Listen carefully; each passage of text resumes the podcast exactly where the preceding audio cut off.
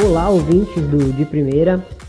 Hoje estaremos aí começando uma série curtinha, mas com muita informação sobre as equipes classificadas para as quartas de final da UEFA Champions League feminina. Então, é, vamos ouvir aqui análises de alguns integrantes do de primeira e de alguns convidados super especiais falando sobre as equipes em questão, sobre os confrontos em si, temporadas, enfim, muita informação. Então vamos ouvir agora a rápida análise do Rafael Alves do Planeta Futebol Feminino, falando do Rosengard. Olá, amigos do De Primeira, aqui quem fala é Rafael do Planeta Futebol Feminino e estou aqui para falar sobre a equipe do Rosengar, a equipe sueca que depois de três anos volta a figurar entre as oito finalistas da Champions League e tenta contra o Bayern a façanha de chegar às semifinais, algo que não acontece desde a temporada 2003-2004, quando na ocasião foi derrotada pela também equipe alemã do Frankfurt. O time de Malmo, que já teve esse nome, inclusive, uh, hoje certamente não tem tanta uh, possibilidade de passar assim, não é favorita nem de longe nesse confronto. Aliás, das oito equipes, certamente é o patinho feio. Mas será que dá para se pensar numa zebra? Deixa essa pergunta aí para vocês. Fato é que nessa temporada o time do treinador Jonas Eidval na Champions League é, teve facilidade até aqui pelo menos, pelo menos foi assim contra a equipe do Lanskut, a equipe da Geórgia, onde venceu as duas partidas com sobras. 7 a 0 no primeiro jogo, 10 a 0 no segundo jogo e passagem garantida para as oitavas de final, onde enfrentou as austríacas do St. Pölten. Uh, na primeira partida, empate em 2 a 2 na segunda, 2 a 0 a dinamarquesa Sani Trosgaard Nielsen e a serva Helena Chankovic são as artilheiras da equipe nessa Champions League. Cada uma tem quatro gols.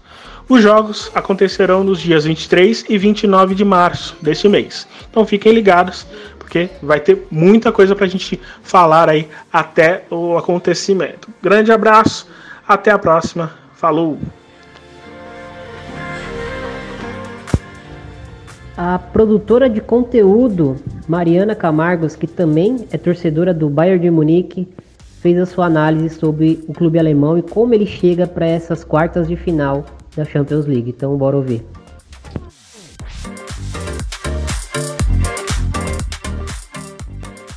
Ei, gente. Primeiro eu gostaria de agradecer o convite do Thiago e de toda a equipe do De Primeira. Eu fico muito feliz em poder estar aqui e falar um pouquinho sobre esse Bayern de Munique e essa temporada mágica que esse time tem feito até agora. Bom, o, o Bayern, como muitos já devem saber, é, vem fazendo a campanha perfeita. Está invicto em todas as competições da temporada e só sofreu cinco gols.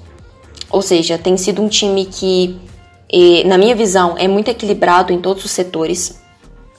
E talvez ou possivelmente, eu não gosto de dizer isso quando a gente está no, no, meio de uma temporada, eu quero esperar chegar ao final para poder afirmar alguma coisa, mas eu tenho enxergado até o momento talvez a melhor versão que a gente já viu do Bayern de Munique, o Bayern de Munique mais completo que a gente já viu em termos de elenco como um todo, seja de titulares, sejam das jogadoras que estão no nosso banco de reserva. A chegada do Jens Scheuer em 2019 fez muito bem para esse time. É, foi um time que colheu frutos de um projeto anterior, quando a gente ganhou a liga em 2015, em 2016. Mas esse, esse projeto ele foi perdendo força. Várias jogadoras foram saindo do time. Era um time que é, batia muito bem, era muito competitivo dentro da liga, mas que não conseguia ser muito ameaçador, por assim dizer, fora dali, quando se tratava de Champions League apesar de termos chegado naquela semifinal em 2019 ali contra o Barcelona, mas era um time que oscilava muito. Faltava um equilíbrio que eu sinto que o Jean Scheuer e as ideias que ele trouxe para esse esse Bayern de Munique é, é, fez, fez muito efeito e que finalmente fez é, esse Bayern dar um, um, um passo à frente, subiu um pouco de nível em relação ao que era antes.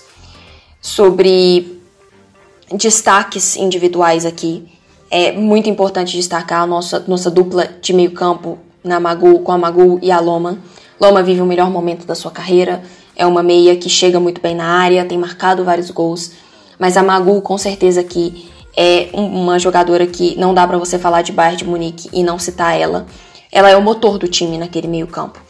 Além de ser a jogadora que, que faz esse time funcionar tão bem, é muito importante no trabalho defensivo que ela faz ali no meio-campo.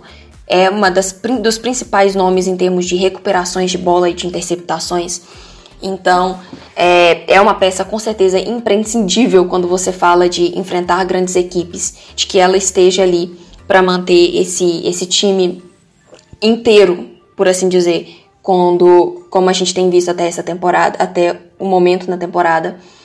É, vale destacar a Hegerin, que é uma zagueira muito sólida, muito consistente e que é muito boa no jogo aéreo. Ela é com certeza uma ameaça que os adversários têm que tomar muito cuidado, porque se tem jogada de bola parada, ela com certeza vai conseguir fazer a diferença no alto para esse time do Bayern. É, além disso, só fazendo uma passagem rapidinha aqui em um problema que o Bayern supriu essa temporada, que era no ataque. Desde a saída da Miedema em 2017, a gente tinha muitos problemas com a falta de, de uma jogadora goleadora ali na frente, que fosse decisiva. E três nomes que chegaram no Bayern, né, na, um na temporada passada e dois nessa temporada atual, fizeram já muito a diferença nesse quesito. Que, que são a Bu, a jovem alemã que estourou no ano da Copa em 2019, que além de contribuir muito com gols, ela dá muitas assistências e ela cria muitas jogadas, ela gera muito jogo para o time do Bayern de Munique. A Schuller, que apesar de ter tido um início de temporada um pouco irregular, ela demorou um pouquinho para se encontrar dentro desse time mas que agora em 2021 já tem mostrado o seu melhor futebol, aquele futebol que a gente conhecia dela lá no Essen, onde ela jogava antes, e que tem tudo agora para continuar daqui para frente sendo essa jogadora também que é muito importante ali no nosso ataque, que vai fazer a diferença em jogos grandes, que vai fazer muitos gols importantes é, pelo time.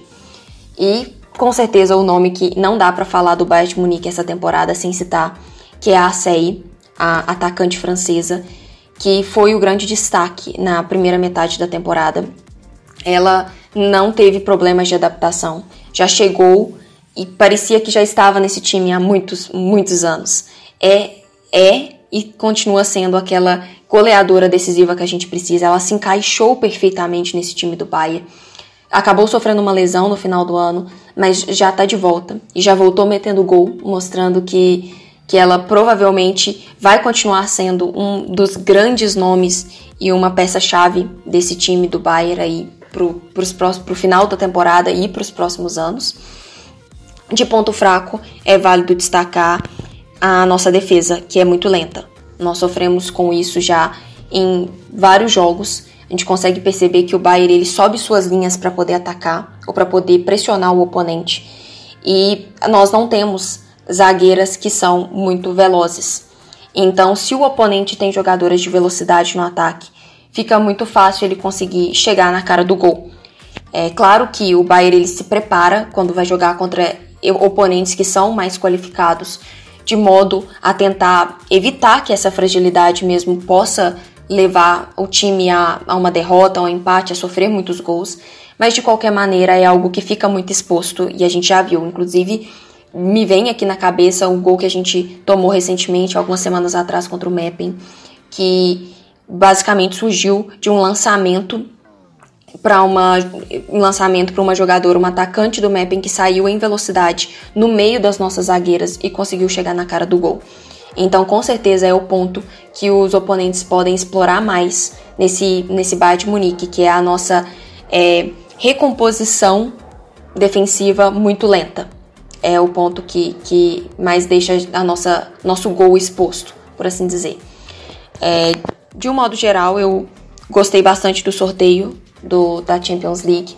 A gente caiu contra o Rosengard, que é um time muito bom, é um time muito organizado e que a gente tem que tomar muito cuidado porque representa muito perigo se a gente não chegar lá e conseguir fazer o nosso jogo, jogar muito bem. É um time que, que vai estar tá ali, vai fazer a sua parte, que pode sim e tem chances de eliminar o Bayern. Mas quando a gente olha para os outros nomes que tinham no sorteio, com certeza é o oponente mais tranquilo, talvez que a gente pudesse ter caído. Nesse ponto, senti que fomos um pouco sortudos.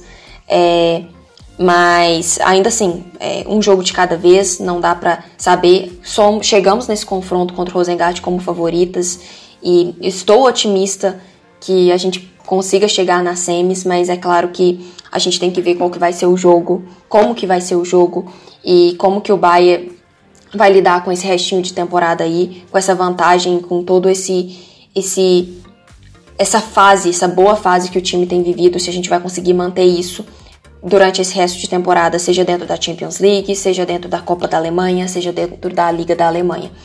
É, eu, como torcedora do Bayern, sigo aqui ansiosa e torcendo para que a gente consiga é, finalmente colher os frutos é, de anos, desses anos de, de trabalho, desse projeto que finalmente parece ter engatado, que finalmente parece estar tá tomando um outro nível, chegando a outro patamar para conseguir bater de frente e quem sabe não ser um dos grandes do, da Europa, é, se não for esse ano, talvez nas próximas temporadas.